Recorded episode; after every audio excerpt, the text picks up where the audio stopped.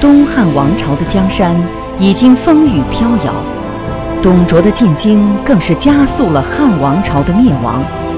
一场血雨腥风的军阀混战即将拉开帷幕，各大军阀集团究竟如何逐鹿中原？他们背后的智囊团又是如何出谋划策的？著名讲师、青年演说家张国强先生将为您正说三国。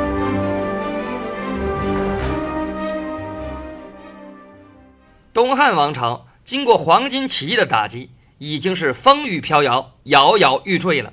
而董卓的黑暗统治，更是加速了东汉王朝的灭亡。董卓的倒行逆施。引起了朝野的不满，各地方的豪强势力群雄并起，打出了讨伐董卓的旗号。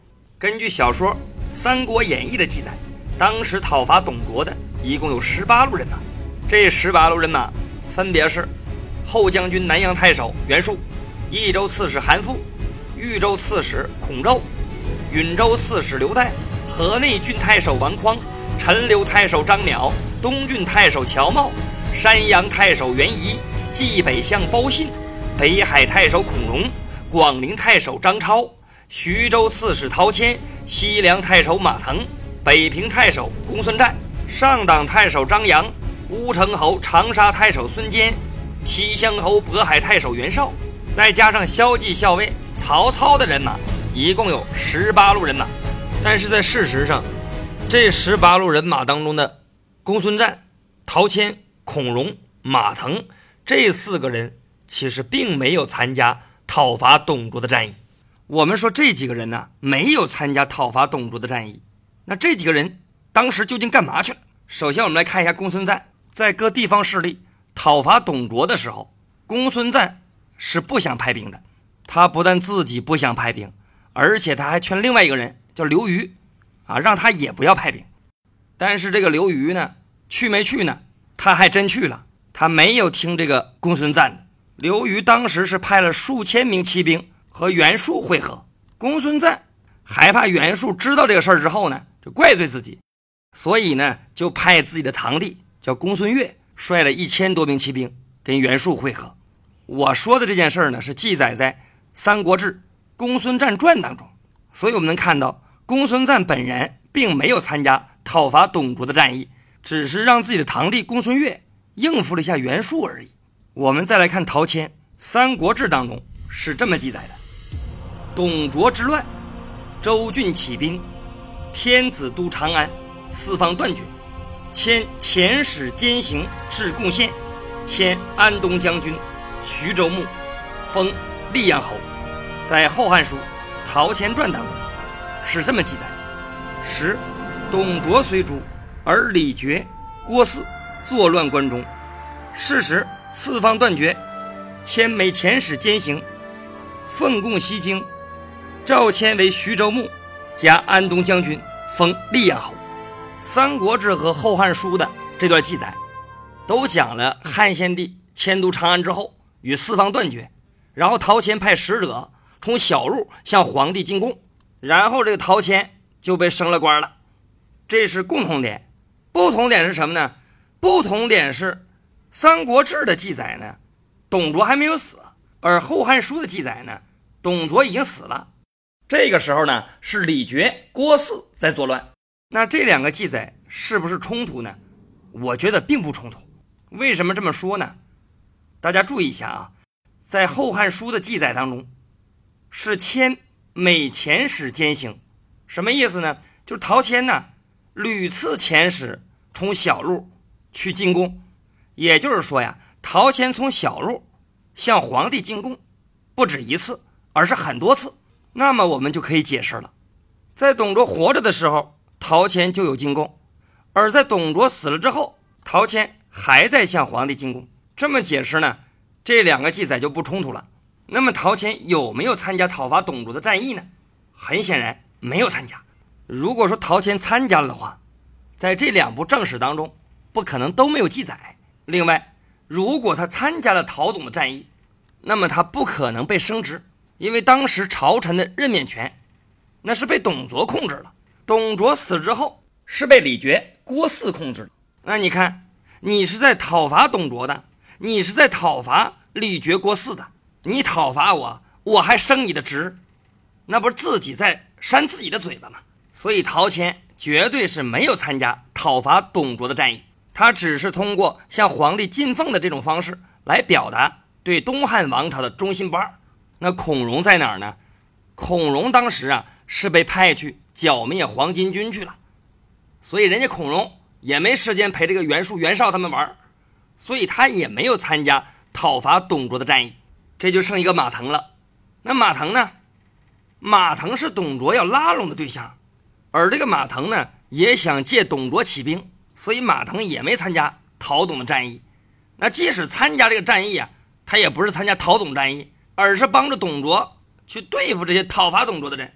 在《三国演义》当中提到的这十八路诸侯，除了我说的没有参加的这四个，其他的十四路都参加了。这个啊，我们在正史当中都可以找到资料进行证明的。在小说《三国演义》当中，还有三个人，本来啊是没有参加，但是被罗贯中啊给写参加了，而且在小说《三国演义》当中描写的非常的漂亮。这是哪三个人呢？就是刘备，还有他的铁杆兄弟关羽、张飞。这三个人呢，在小说《三国演义》当中有精彩的表现。比如说三英战吕布，比如说温酒斩华雄。实际上这个时候啊，刘备还混得不怎么地呢。刘备跟谁混呢？跟自己的老同学、老大哥公孙瓒，跟他混口饭吃。公孙瓒没有参加讨伐董卓的战役。那刘备也没参加，更别提什么三英战吕布、温酒斩华雄了。三英战吕布根本就是子虚乌有，而温酒斩华雄也不存在。不过这个华雄呢，确实是在讨伐董卓的战役当中被杀掉的，但是杀掉他的人不是关羽，而是孙坚。《三国演义》有一个主的基调，就是包刘贬曹，所以刘备、张飞和关羽这都是主角啊。所以这个主角身上啊都有主角光环，这主角套上这个主角光环之后，那非常厉害。你看我们看那个武侠电视剧啊，经常演到一个情节，这个主角啊掉到山崖了，这无论这个山崖多高，你放心，他肯定死不了。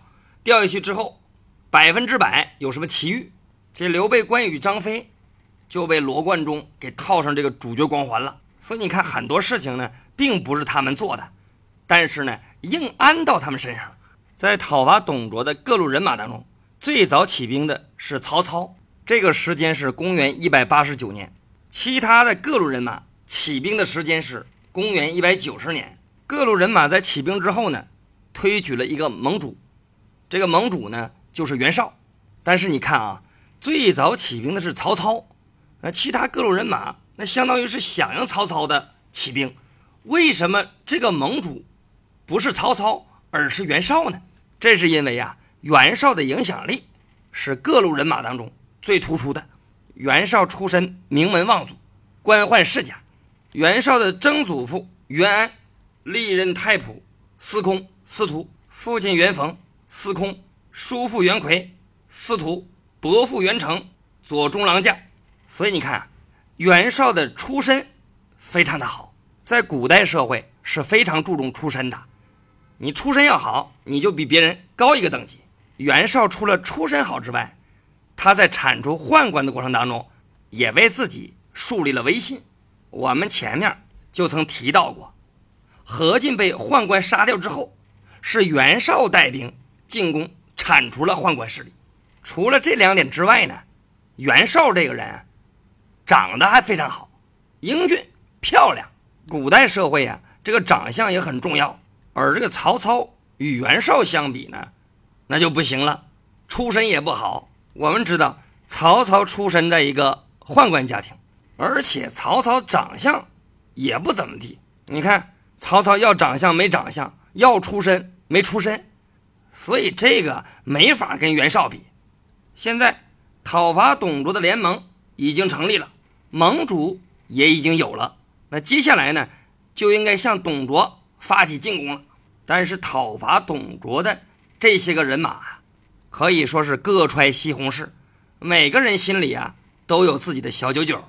讨伐董卓只是他们起兵的借口，想要全力以赴讨伐董卓的人没有几个。曹操在讨伐董卓这件事上，他还是很有诚意的。曹操看到各路人马按兵不动，于是曹操就说了这样一番话。曹操说：“举义兵以诛暴乱，大众以和，诸君何疑？”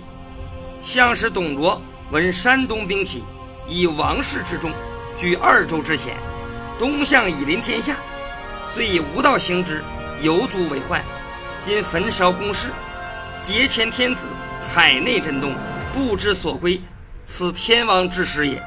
一战而定天下，不可失也。这句话是什么意思呢？就是说呀，起义军来诛讨暴乱。大军已经会合，诸位还迟疑什么呢？假使董卓听说了山东起兵的这个消息，就会凭借朝廷的威势，聚用二州之地的险要地形，向东以控制天下。尽管董卓的行为不合道义，也足以成为祸患。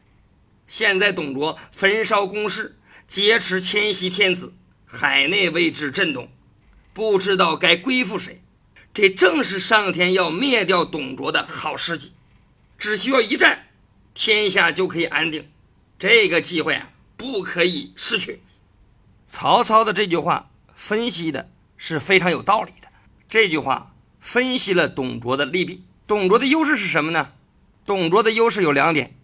第一个优势，朝廷在董卓的掌控之下，天子在董卓的掌控之下，他可以借助朝廷的威势。可以借助天子的威势，可以挟天子以令诸侯。董卓的第二个优势就是地形的优势，他掌握了险要的地形。虽然董卓具备这两点优势，但他也具备一个劣势。劣势是什么呢？劣势就是他多行不义。董卓做的这些事儿啊，他不符合道义，他不得民心。在这种情况之下，在董卓还没有防范的情况之下，出其不意。攻其不备，那很容易就会取得胜利。曹操的这个建议实际上并未真正的被采纳，所以曹操自己带人马就去讨伐董卓去了。当然了，陈留太守张邈也派了一部分人跟随曹操，但很显然，这一部分人马他都不是讨董联盟的主力军。在讨董联盟的各路人马当中，首先和董卓交战的。就是曹操和张邈的军队，但是非常遗憾，由于双方实力非常悬殊，在与董卓的首轮交战当中，是大败而归。